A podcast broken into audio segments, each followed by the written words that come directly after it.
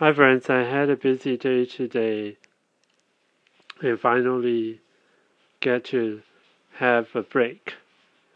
And so I'm now thinking about what I'm going to do on Thursday.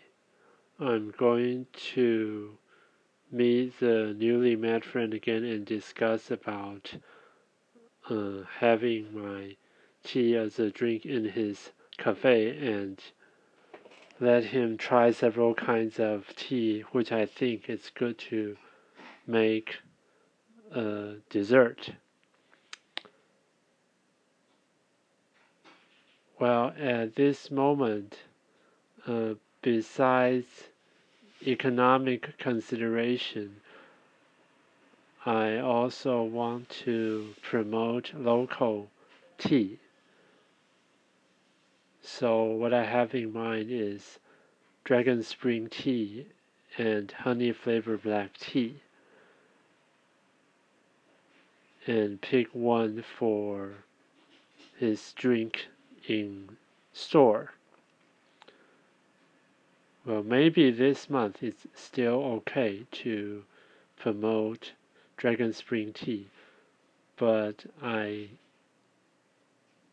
guess probably around Christmas or maybe New Year, we'll have to switch it to honey flavored black tea because by that time it's pretty cold and cold time it's better to drink black tea. Okay, and then for the dessert that he's thinking of mixing with tea. These two I will also let him try, and the other one I'd probably use Dongding or Tieguanyin.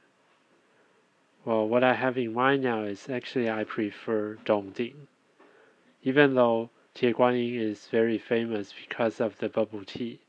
Nowadays, almost every bubble tea shop has uh, Tieguanyin latte.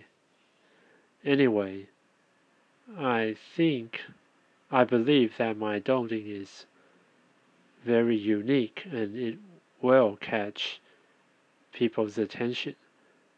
So I'll bring my Dongding and along with dragon spring tea and honey flavored black tea for him to try and see which one he'll pick for dessert. And that's about it for my Thursday plan.